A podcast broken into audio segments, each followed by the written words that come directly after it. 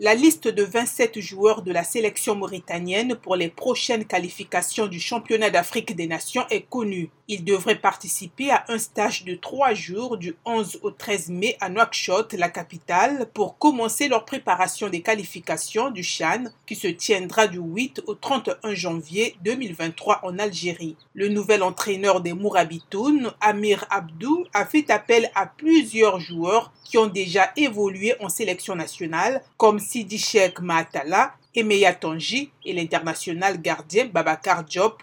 L'UEFA réforme sa Ligue des champions qui débutera à partir de 2024-2025 par un mini-championnat de 8 journées avec 36 équipes contre 32 actuellement a tranché mardi l'instance du football européen à l'issue de la réunion de son comité exécutif à Vienne pour les quatre places supplémentaires créées par le passage de 32 à 36, une place ira au club classé troisième du championnat de l'association, une autre sera attribuée à un champion national en faisant passer de 4 à 5 le nombre de clubs qualifiés. Les deux dernières places reviendront aux deux meilleures nations européennes sur la saison précédente. L'accès basé sur les coefficients du club est supprimé. Par ailleurs, l'UEFA a acté qu'à partir de la finale, tous les matchs continueront de se jouer en milieu de semaine. La Ligue Europa et la Ligue Europa Conférence sont également concernées par cette réforme avec un format calqué sur celui de la nouvelle Ligue des Champions.